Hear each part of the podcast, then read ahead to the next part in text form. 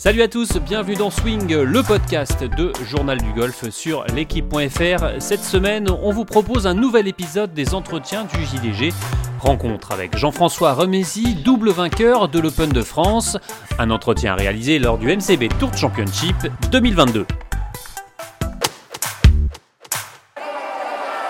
Jean-François, merci beaucoup de répondre à, nos questions et d'être avec nous. Ah bah, euh, toujours un grand plaisir de répondre de te répondre, de répondre aux auditeurs. Euh, donc ça c'est sympa. Alors on va parler de, toi, de golf, de, ta carrière. Déjà comment tu es rentré dans le golf? Comment comment c'est arrivé? Comment tu peux nous raconter comment tu as commencé? Alors je suis plus au crépuscule de ma carrière qu'au départ. ça c'est clair. Et euh, écoute, je suis rentré dans le golf complètement par hasard euh, en étant en vacances à Chamonix. Donc pas une euh, famille de golfeurs à la base Pas du tout, pas du tout. Euh, moi je jouais euh, beaucoup au football. mon père suivait beaucoup de football, mon frère jouait aussi au football. Et personne ne jouait au golf. Et puis on est parti en, on partait à Chamonix régulièrement, une fois par mois, une fois par, par an au mois d'août. Et on est allé se balader, on faisait beaucoup de balades. Et, et puis il pleuvait cette année-là. Et petit à petit, on ne savait pas trop quoi faire. Et puis un jour, euh, mon frère et mon père sont allés se balader, ils sont revenus, ils disent Bon, demain on attaque le golf, euh, on va taper des balles, on prend nos premières leçons, euh, tu viens avec nous Je dis Moi, le golf, Sport de vieux. je ne sais pas ce que c'est, donc non, laisse tomber. Et puis voilà. En fait, le lendemain, ils ont pris leur première leçon. Ils sont revenus, ils sont revenus avec la banane en disant que c'était fabuleux, etc., etc. Et donc là, j'étais déjà intrigué. Et puis euh, ils, ont pris, ils avaient booké une autre leçon, je crois, deux jours après. Et puis la deuxième fois, j'y suis allé, c'est parti comme ça. Quoi. Tu te souviens de ton, justement, ton premier coup de golf, le premier, euh, la Globalement, non, je me rappelle pas vraiment, mais je pense que c'est euh, ça c'est. Bah, t'en as, tapé tellement après. Ça s'est déroulé assez bien. Et, et, en fait, après les vacances, on est rentré parce que j'habitais à Nîmes. Et toute la famille habitait à Nîmes. Et on s'est inscrit au golf de Nîmes à l'époque en 79. Nîmes Campagne, c'est ça? Nîmes Campagne, septembre 79, euh, ça je me rappelle très bien. J'avais juste 15 ans, donc euh, on, a, commencé à être membre en Nîmes. Alors euh, évidemment, bon, tu as, 15 ans, tu, quand est-ce que tu t'es dit, tiens, je vais en faire mon métier, ça, ça, c'est quelque chose qui me plaît vraiment, je vais devenir passer pro? Oui, non, ça, mon métier tout de suite, non, non parce que j'ai, fait, j'ai continué mes études, je voulais faire, moi je voulais faire vétérinaire. Et, et puis j'ai vite progressé grâce à, grâce à, je dirais, à, plusieurs personnes, euh, dont Laurent Lassalle, qui, euh, qui à cette époque-là avait 14 ans et était déjà en équipe de France et a été vraiment un énorme boost pour moi mmh. et euh, a été un, fil, un, fil, conducteur pour moi et m'a tiré énormément vers le haut. Et on passait beaucoup de temps ensemble les week-ends et le mercredi à s'entraîner ensemble et il m'a tiré vraiment vers le haut. Donc ça c'était, euh, avec le recul, je dis waouh, j'ai eu la chance d'avoir cette personne-là euh, à mes côtés. Et puis, euh, puis oui, j'ai progressé assez rapidement. Je faisais beaucoup de foot, donc physiquement j'étais. Tu étais déjà sportif. Ouais, j'étais très sportif. Je faisais pas mal de, sport, du tennis à, planche à voile. Donc j'ai toujours été sportif. et donc ça s'est vite, ça s'est vite enclenché. Et, et puis en fin de compte, moi j'ai été pour la petite histoire et l'anecdote, j'ai été en seconde à l'époque, seconde C, ce qu'on appelait la seconde C, qui est la seconde S de maintenant, je crois. Enfin, bon, Donc, plutôt un matheux Et euh, ouais, c'était soi-disant matheux et euh, sciences naturelles pour, euh, pour faire vétérinaire. Et puis le golf commençait à prendre beaucoup d'importance et je commençais à faire des compétitions. Et le, samedi, et le samedi, il y avait deux heures de maths, deux heures de physique. Et la plupart du temps, je ratais, donc je me suis fait virer. Et je suis allé dans une boîte à bac et, à l'époque, dans une boîte privée, et puis j'ai eu mon bac. Donc, euh, et là, je commençais à vraiment bien jouer. Quoi. Et à vraiment bien jouer, à être approché. Euh, j'étais aux portes de l'équipe de France. Euh, et, et, puis, j'ai eu la chance d'avoir un père et une mère qui m'ont dit écoute, pendant un an, tu vas faire que du golf. C'est ce que je leur ai demandé. Et, puis on va voir ce que ça donne. Ils t'ont fait confiance, ouais. Ouais, ils m'ont fait confiance. Ils m'ont donné les moyens financiers à l'époque de le faire. Et donc j'ai pris ma chance. Et au bout de et euh, si, il a dit si ça marche pas, tu reprendras tes études. J'ai dit ok, ça me va. Et puis, euh, bon, ça a accéléré, ça s'est accéléré. Quoi. Donc, Mm. je me suis vraiment mis là-dedans. Et euh, je suis rentré dans l'équipe de France à ce moment-là. Enfin, tout, a commencé à. Ça a allégé financièrement mon père aussi. Et, euh, et puis, au bout de cette année-là, c'est, euh, je me suis dit, euh, OK, quoi, je veux faire ça. Quoi. Je veux faire ça. je sens que je peux faire ça. Quoi. Pour l'anecdote aussi, mon père m'a dit Bon, ben, OK, te- t'arrêtes tes études, c'est gentil. Mais... Donc, il m'a fait passer mes examens, mes brevets d'État. euh, parce qu'il m'a dit Si un jour ça, voilà, ça marche prof, pas. pour être enseignant. ouais. Voilà, donc maintenant j'ai le premier et le deuxième degré. J'ai fait tout ça pratiquement dans la foulée dès que c'était possible. Et euh, ce qui fait que, bon, après j'aurais pu j'ai pu me lancer dans ma carrière et, euh, en disant, bon, au pire, au pire, j'aurai un métier. Quoi. Avec Voilà. un bagage derrière. Avec un bagage, pouvoir enseigner, parce que, parce que vraiment le golf c'était vraiment une, une vraie passion. quoi. Mm. Voilà. Donc j'ai eu cette chance-là. Running wild, nothing to lose. Remember the innocence of youth? Butterflies in summer skin, lightning exploding through. Tes, tes idoles de l'époque, euh, c'était à peu près dans, Ah dans- ben, la- Severiano Ballesteros, euh, Severiano Ballesteros, euh, bon bien sûr Jack Nicklaus, tous ces grands grands champions, mais en Europe c'était Severiano et euh, c'était euh, c'était quelque chose de dingue, c'était quelque chose de dingue. Moi après je suis parti à Villacoublay faire mon service militaire 84-12, donc c'était fin 84.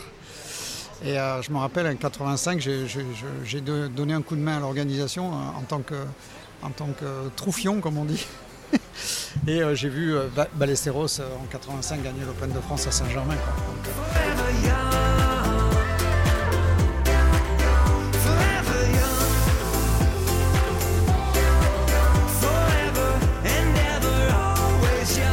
Après la suite, euh, 84, 85, 86. euh, 85, j'étais champion de France, euh, justement, euh, toute catégorie, alors que j'étais encore à l'armée.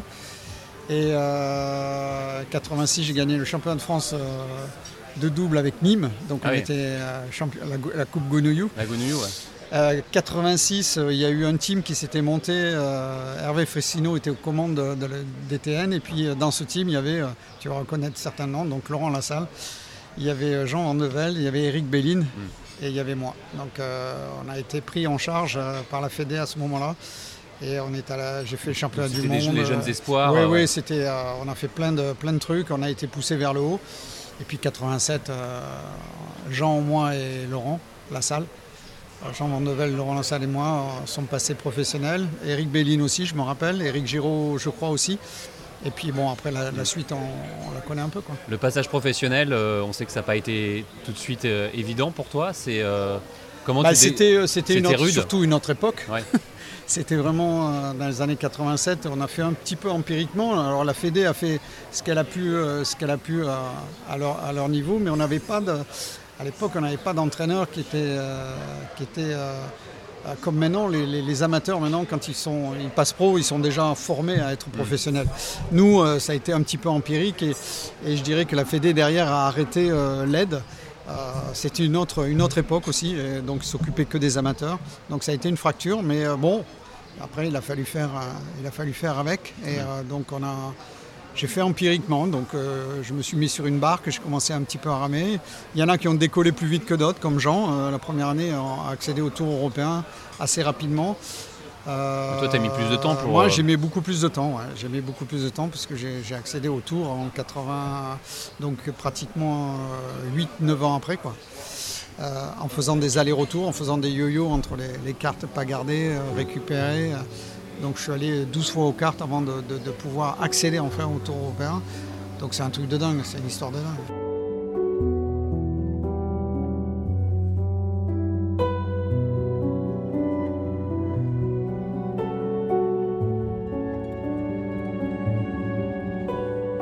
Ça, a dû être euh, difficile, mais tu as, toujours Bah, cru. difficile, euh, oui, je- je- je- je- j'essaye de me servir justement de mon exemple et de, et de- et de mon parcours parce que j'entends tellement de, de- de- de gens dire ouais, si on n'a pas d'argent on ne peut pas réussir. Ça pour moi c'est euh, une connerie. Je veux dire, le plus important c'est de, chaque fois que vous gagnez, euh, parce que j'étais dans les catégories en dessous, donc euh, circuit français, Challenge Tour, donc dès que je gagnais trois ronds, je mettais ça de côté et je, réinvestis- je mettais cet argent-là en réinvestissant dans ma carrière. Voilà. Donc, donc j'ai toujours eu de quoi amorcer les pompes et de toujours, toujours je dirais, toujours continuer ma carrière. Voilà. Ma passion était là, euh, mon envie de progresser était toujours là. euh, J'avais toujours des signaux qui me disaient euh, continue. Donc voilà, j'ai pas lâché quoi. Tu as, justement cette, cette relation à l'argent. Est-ce que des fois tu as eu des doutes Tu t'es dit le- là ça va pas le faire, je vais pas avoir assez d'argent pour, pour y arriver Ouais, des doutes, on en a toujours, Ouais. euh, que ce soit financier, que ce soit physique, que ce soit euh, mental, euh, prise de décision. euh, on a toujours des doutes dans la vie. Ça fait partie de la vie, il n'y a pas qu'au golf. hein, donc, mais toujours trouver des solutions. Toujours trouver des solutions. Il y a toujours des, des solutions. Euh, ceux qui ne trouvent pas de solution, c'est qu'ils n'ont plus envie de le faire. quoi. Voilà. Donc, euh, les messages que je peux passer et donner aux jeunes, c'est de ne pas se réfugier derrière des excuses. Ça, c'est ça, c'est un truc que j'ai essayé de ne pas faire. Euh, malgré ça, en le sachant, je- je- de temps en temps, je me suis réfugié derrière des choses qui n'étaient pas vraies. Mais quand ça te pète à la gueule, euh, ça fait encore plus mal. Donc, euh, euh, j'en suis là où j'en suis parce que justement, il y a une partie de moi qui n'a jamais voulu renoncer. Quoi. Donc, euh, Ça c'est une grande force mentale quand même. c'est une force mentale, mais c'est surtout, c'est surtout mon être qui n'avait pas envie d'arrêter. Quoi. Plus que la force mentale, parce qu'avec le mental, tu peux, tu peux essayer d'arriver à des choses, mais ça, ça a ses limites. Quoi. Mm. Ça a ses limites. Comme si le golf euh, te possédait finalement. Comme si le golf euh, me possédait, comme s'il y avait quelque chose qui me, ouais, qui me disait euh, non, non, non, non, je ne, ne lâche pas. Quoi. Ne Mm. lâche pas. On parlera certainement de, de début 99, ce qui s'est passé, parce que ça a été vraiment le basculement. Et, et- Ouais, c'est ça, c'est Donc ce- c'est dans ce la, ouais. dans la- ouais, c'est, si je vais, tiens, tu vois, je commence à avoir la- les, les, les, euh, les- Les frissons. les frissons qui remontent parce que 99, c'est vrai que c'est une euh, 90, fin 96, je, je finis sixième à la carte. Je finis 125e, donc je perds ma carte. À l'époque, c'était, on, était, on gardait les 120 premiers. Donc je retourne à la carte fin 97, je la récupère. Je fais le circuit en 98, je repère la carte. Je retourne à la carte. Et fin 98, je perds la carte. Donc euh, ah, ça a été compliqué. euh, ça a été, et début 99, je me dis euh, waouh, euh, j'ai maintenant euh, 35 balais, euh, qu'est-ce que je fais quoi? Mm. Qu'est-ce que je fais? Et à ce moment-là, j'étais seul dans ma vie. c'est ce qui était peut-être une bonne chose parce que je, je me suis retrouvé en fait face à moi-même et euh, j'avais juste à gérer euh, mon fils qui avait, euh, qui avait, qui avait attends, attends, faut que je fasse les calculs, mais bon, peu importe, il avait 8-9 ans, donc c'était pas trop compliqué. Et, euh, et puis début 99, euh, j'ai voulu retravailler euh, avec la personne qui.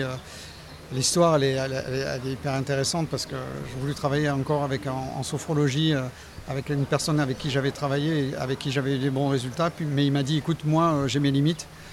Je pense qu'il te devrait essayer la PNL, la programmation neurolinguistique. Et J'ai dit. euh, Ah, donc ah il a admis que ça allait pas être une il a admis que lui. lui avait, ses- avait justement, et c'est ça que j'avais trouvé ça fabuleux, c'était Claude Lechevy. Et euh, il avait admis que- que- qu'il avait ses limites et euh, il m'a dit écoute, moi la prochaine étape, je pense que c'est c'est la PNL parce que là on est sur un noyau dur et donc. Tu voilà. peux expliquer un peu ce que c'est la PNL La pour PNL, c'est programmation neurolinguistique. C'est en fait, c'est euh, tu, tu découvres en fait euh, pourquoi tu as des certains blocages, d'où ils viennent, et, et, euh, donc en fait tu apprends à te connaître. C'est une te- sorte de psychanalyste, de psychanalyse Ouais, ou- mais c'est pas une histoire de psy, ouais. ouais, mais c'est beaucoup plus. euh, oui, c'est- tu travailles sur le cerveau, mais sur- surtout sur tes patterns. C'est-à-dire que quand tu as l'habitude de faire des choses qui sont pas bonnes, euh, des fois on s'en rend pas compte et. euh, et qui sont ancrés en toi. et Voilà, qui ouais. sont ancrées en toi, tu t'en rends même pas compte, mais par contre elles te tirent, elles te, elles te tirent vers le bas. Quoi.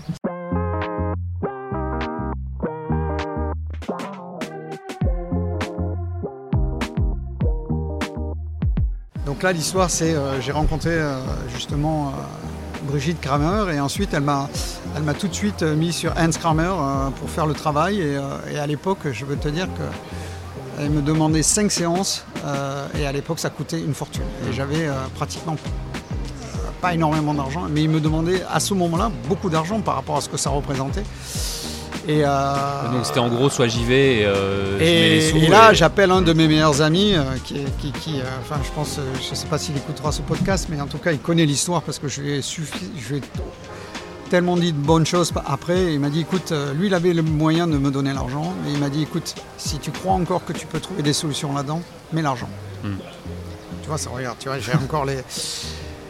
J'ai les frissons qui remontent et euh, parce que ça a été un tournant, un tournant important dans ma carrière. C'était quelqu'un qui aurait pu m'aider financièrement, mais il m'a dit mais il faut que ce soit toi qui mettes l'argent parce que si c'est pas toi qui mets l'argent, c'est pas toi qui va être investi par rapport à ce travail-là. Oh, Donc, limite, waouh. avec un peu le couteau sous la gorge, disant voilà, c'est mon argent. Ben voilà, donc euh, comment l'utiliser Si je Ouais. décide, je vais l'utiliser quoi. C'est-à-dire, je vais vraiment m'investir pour, pour trouver des solutions. Donc au bout de quelques jours, je décide de le faire et, euh, et je commence le travail. Et on a fait cinq séances et déjà la première séance, j'ai commencé à y voir, à voir beaucoup de choses. Et c'était quel type de séance de... Bah, mais en fait, ma- mais ma- à ce moment-là, ma question c'était est-ce que je dois continuer ma carrière? Donc, on était quand même dans un, dans une- un programme grosse de remise en question, ouais. une grosse remise en question, et surtout une question de fond. Et la deuxième, c'était si je dois m'arrêter, qu'est-ce que je fais? Parce que, Ouais. euh, bien sûr, la reconversion, à un moment donné, il faut se Mm. poser les bonnes questions, de telle manière à la mener au- le plus facilement possible Et vu que t'avais euh, les et de faire des bons choix. les diplômes, Oui, j'avais les diplômes, mais j'étais pas sûr de continuer dans, dans le golf, ouais. Voilà, parce que donc waouh. Donc on avait, euh, on a commencé à travailler, on, s'était posé ces questions-là et on a commencé à travailler. Et c'était des euh, discussions, donc c'était euh, des- oui, c'était des tableaux, c'était des, des- des- il y avait beaucoup de choses qui sont remontées et, et en fin de compte, la première séance, c'était, on était tombés d'accord sur le fait que je devais continuer ma carrière. Donc ça, c'était un, un premier soulagement parce que l'air de rien, euh, j'attend- j'attendais cette réponse. Mm. Parce que le jour où j'ai, enfin, quand on a travaillé, que j'ai, dit ok, je vais, je vais continuer cette, je vais continuer ma carrière, j'avais une sorte de soulagement, tu vois. Donc comme quoi, c'était vraiment au fond de mes tripes. Donc j'ai décidé de, de- de continuer. Et toutes les autres séances, en fait, tu vas rigoler, ça a été, euh, ça a été tout sauf euh, globalement euh, basé sur hors golf. Donc j'ai travaillé sur beaucoup de choses. J'ai travaillé sur le- la digestion de, de mon divorce avec mon ex-femme. J'ai travaillé sur euh, le décès de mon père en 95. Histoire de un peu balayer et de, balayer, donc libre avec ça. div- ouais, Ouais. j'ai divorcé en 94, j'ai euh, perdu mon père en 95 et euh, à 63 ans, tu vois. Donc c'était euh, quand tu es jeune, tu Fallait digérer quoi. voilà. Faire le deuil, euh, tu, tu- tu- t'acceptes, on a du mal à accepter. De toute manière, aucun deuil n'est facile à accepter. Et la troisième, en 96, j'avais un appartement aux États-Unis que j'ai perdu euh, financièrement parce que j'avais la tête tellement dans le cul que j'avais pas oublié de payer une, Mm. Ouais. une comment dirais-je, euh, Location, une- enfin, une- le- ouais, une non, non, ouais. une, une traite de- au mois et puis on, on m'a saisi l'appartement, j'ai tout perdu. Donc je me suis dit, ok, je divorce, je perds mon père, Donc, financièrement je perds tout. Je, je me suis dit, euh, what else, tu vois Et euh, donc en fait j'avais, euh, j'avais, j'espère que voilà, et j'avais la santé, donc ça c'était le plus important. Et euh, donc on a travaillé sur tout ça. Et euh, donc je me rappelle, après, travailler sur mon père, je me suis roulé par terre à hurler de douleur, hein, etc. J'ai fait tout sortir. Euh, mon divorce pareil, euh, le problème financier que j'ai décidé d'accepter, euh, etc., etc. Donc ça y a eu vraiment des, du En fait, travail on, sent, sent l'acceptation en fait, le côté de, Ben, de- voilà, le et puis il y avait aussi le fait que aussi que je voulais pas m'autoriser de gagner parce que je me dis si je gagne, les gens vont être plus attirés par ce que je représente et par Ah ouais. par qui je suis. Et, euh, et que euh, aussi que les femmes que je pouvais rencontrer euh, seraient plus plus par l'argent, intéressées ouais. plus par intér- que par moi. Donc tu vois, j'avais quand même un sacré, un sacré sac à dos sur les épaules que j'ai complètement libéré. Et, et deux mois après, je suis allé jouer le, le PGA à, à, comment dirais-je, à Chantilly, en 80, donc ça c'est 99, que j'ai gagné. Face à, Tho- à Thomas Levé, à- en playoff devant Raphaël Jacquelin et Thomas Levé, donc il y avait un gros champ, j'ai gagné. J'ai me suis remis euh, à l'époque 50, euh, 55 000 francs, je crois, ou, ou l'équivalent de Donc tu 50 t'es dit déjà que le travail que tu avais donc fait. 90 avait mois, on été- n'était pas en euros, je me rappelle 55 000 francs. Donc là, j'ai mis de l'argent de côté.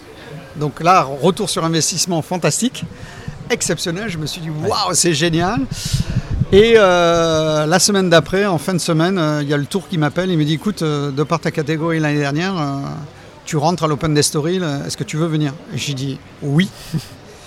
Et je suis, gagné, je suis allé jouer à Estoril et j'ai gagné Estoril. Donc, euh, regarde, tu vois, j'ai les- j'ai les, aussi, frissons. ouais, ouais, c'est euh, donc c'est une histoire de dingue en fait. Et donc, du coup, tu gagnes, tu début janvier, carte. euh, janvier 99, je suis au fond du trou. Fin avril euh, 99, euh, je suis un autre, euh, Hmm. une autre personne, une autre personne et un autre joueur surtout. Donc euh, c'est pour ça que je te dis, quand euh, le problème de l'argent, c'est un faux problème, parce que j'avais plus rien. Mais euh, il y avait quelque chose qui m'a poussé à le faire. Et le retour sur investissement, il a été énorme. du Donc, là, tour européen, deux ans d'exemption, et puis voilà quoi. Ça y est, j'étais lancé quoi.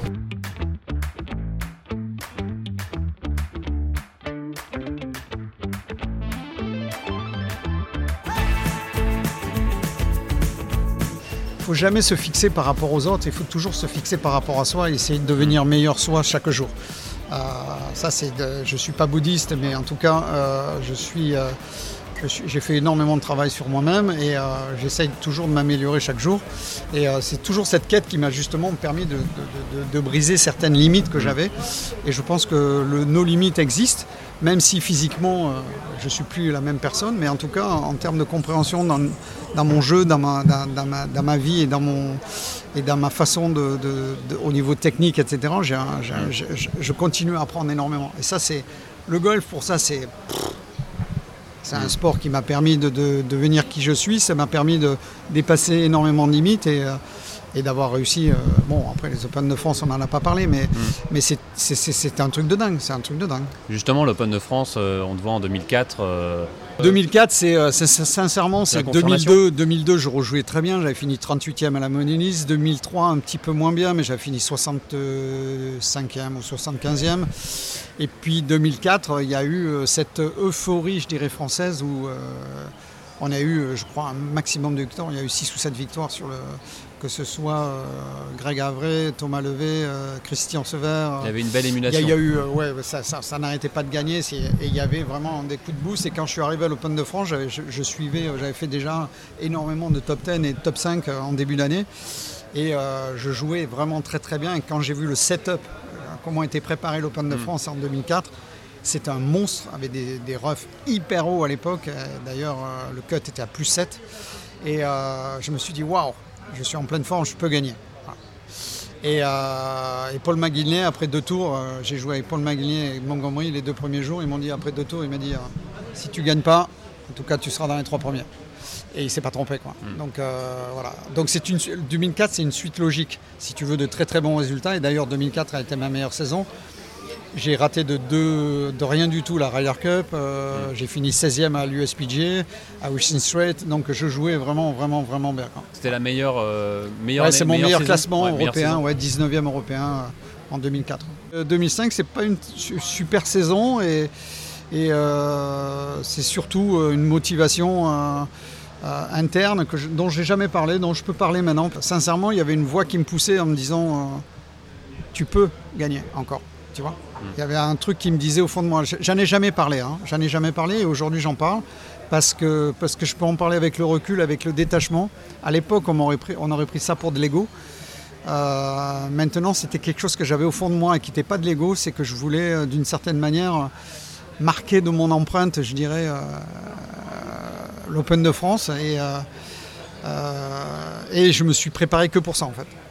Et je suis arrivé à l'Open de France en 2005 euh, euh, vraiment avec une hyper motivation. Et j'ai fait tout de suite, euh, j'étais tout de suite dans le coup. Et, euh, bon après euh, le, le déroulement de l'Open a été euh, assez chaotique. Et, et co- comme tu disais euh, le fait de, finir en pleurs euh, euh, sur mon sac en- après la victoire c'est, je réalisais à, à ce moment-là à quel point euh, euh, j'avais marqué de mon empreinte quoi, le, le monde du golf et euh, ouais le monde du golf je suis peut-être un peu euh, un peu présomptueux mais enfin en tout cas le, golf français quoi. Mais, euh, mais pour moi j'avais fait un doublé et euh, l'Open de France c'était euh, des rêves de gamin. Tu sais j'ai commencé à jouer mon premier Open de France en 87 et voilà quoi j'ai voilà c'est ça Hmm. Déjà, commentaire le gagner une fois, Là, je pleure pas, je pleure pas quand j'en parle parce que je sens l'émotion remonter, plus. mais je pleure plus. Ouais. Et euh, parce que c'est, euh, c'est- ça fait partie de mon passé, mais, euh, mais euh, c'est, voilà, je peux en parler avec détachement maintenant, avec du recul, avec beaucoup d'admiration sur ce que j'ai fait, parce que des fois, je me dis, mais waouh, comment, comment j'ai pu réussir un truc pareil? Et en fin de compte, c'est, voilà, c'est tout ce que je t'ai expliqué, c'est tout ce, tout ce travail de fond qui a été fait. Et en fait, quand on me voit pleurer sur le sac, voilà, c'est, peut-être un petit peu l'explication. Donc, euh, ceux qui écoutent, toutes les personnes qui écoutent ce podcast, euh, voilà, ils comprendront peut-être euh, certaines choses.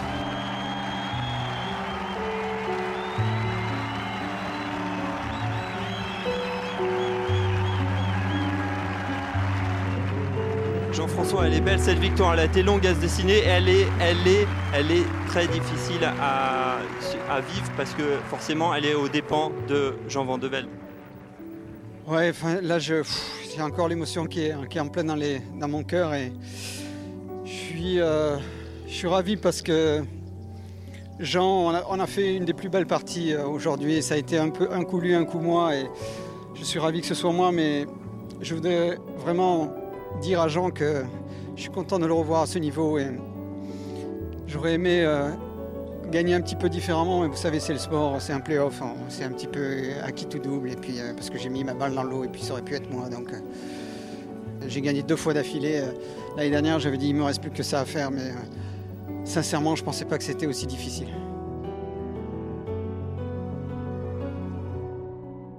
Justement, de gagner en playoff face à Jean Vandevel, qui était un de tes compagnons, euh, on va dire, d'aventure de- depuis toujours, c'était euh, c'était comment le sentiment Non, là, je me battais pas contre deux Jean Van.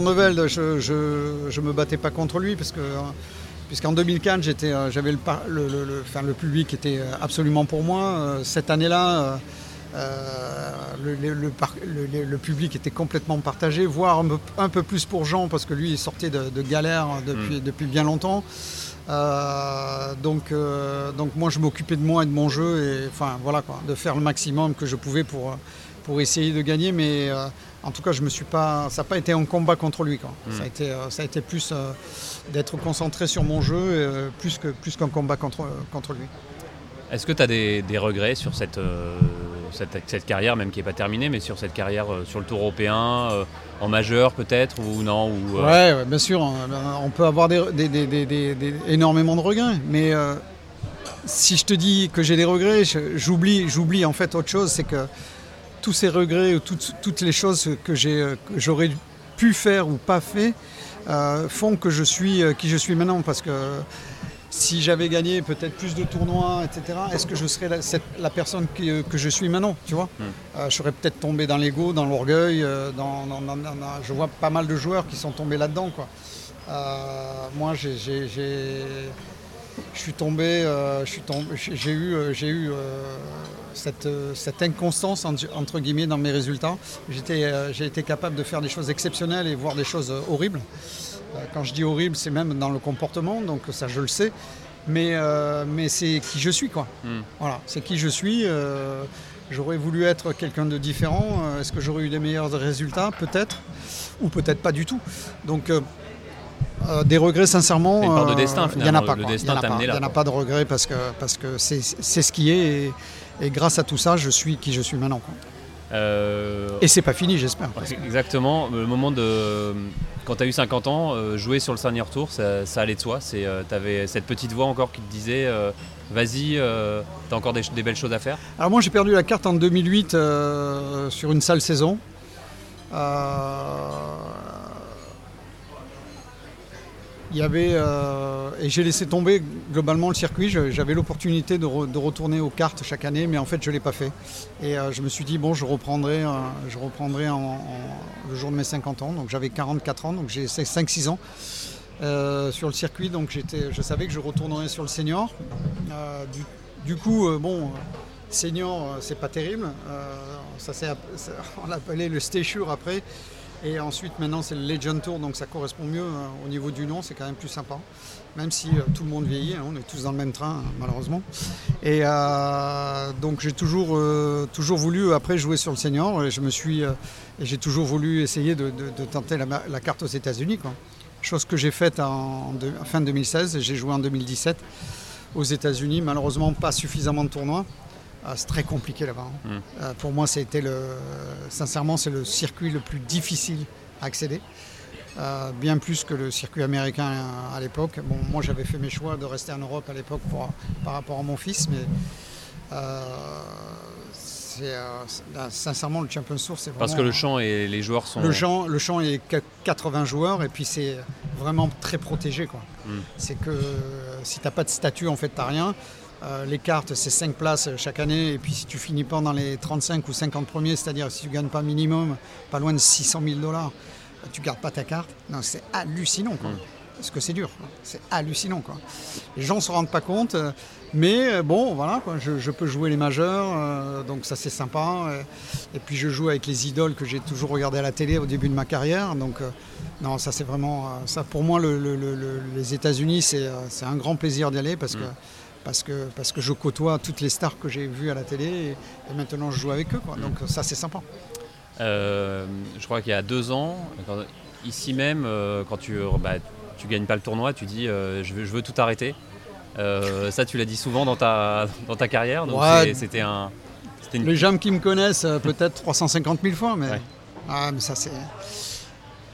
C'est euh, c'est un- c'est- c'est une période, euh, oui, oui, parce que je, jouais très bien. J'avais fini deuxième, deuxième euh, justement à Madagascar et j'ai perdu un très bon ami à ce moment-là. Et je, voulais, je voulais gagner et, et lui rendre hommage. Et en fait, je me suis mis trop de pression et tout de suite j'étais vraiment bien après les deux tours et, euh, et je me suis mis trop de pression. Et le fait, en fait, je ne sais pas si c'est réellement pour moi ou le fait de ne pas gagner pour pouvoir lui rendre hommage qui m'a rendu le plus fou. Et c'est vrai que là j'ai pété un peu les plombs et, et j'ai dit bon, ben, je vais arrêter euh, sous le tour de la colère. quoi. Voilà. Mais bon, personne n'est parfait. Comment tu fais après pour évacuer cette Parce colère qu'après, il Tu- y a eu, euh, il y a eu, comment dirais-je, il y a eu- euh, là, c'était mi-décembre et euh, il y a eu, j'ai eu la- reçu l'invitation parce que j'avais fini quatrième. J'ai reçu l'invitation pour les jouer sur le Champions Tour au mois de, de janvier au Maroc. et Je suis reparti. quoi. Donc, même pas une semaine après, j'étais déjà en train de, me réentraîner pour. Donc voilà. euh, Qu'est-ce que j'ai fait pour que ça redescende? Bah, Je me rappelle, je suis allé courir pendant au moins une heure sur un tapis. Là, ça m'a calmé quand même. Et euh, après, je suis allé me baigner. Et puis, en fin de compte, j'avais encore de la colère à, à l'intérieur. Quoi. Voilà. Et puis après, ça, ça passe, quoi. Ça passe, ça passe. Mais là, il faut me laisser seul, quoi. Il faut me. Là, je m'isole. Je, je, je vois personne. euh, parce que je veux pas, je veux pas que les gens, euh, je puisse en. en- Ouais, il n'y a pas d'autre mot, emmerder les gens avec, avec cette colère, parce que ça leur appartient pas. Et, euh, et puis voilà. Et puis me dire ne t'énerve pas, ça sert à rien, ça me parle pas. quoi.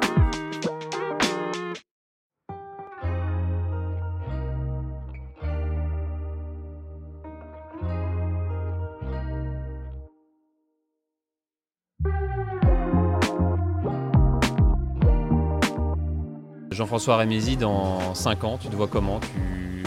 tu penses à la reconversion quand même ou pas du tout Pas encore? Ben, reconversion, je l'ai déjà attaqué puisque j'ai une société euh, qui s'appelle Golfer to Golfer avec euh, mon ami Jackie Casanova et sa femme et on est euh, qui fait des, des- des voyages de golf. Donc malheureusement, depuis deux ans, on a, on a- mais on a survécu. On a survécu parce que c'est golfer2golfer.com, c'est, euh, c'est digital, donc on peut. Donc dans le faire. tourisme mais pas dans le coaching? Euh, J'arrive Ah, après.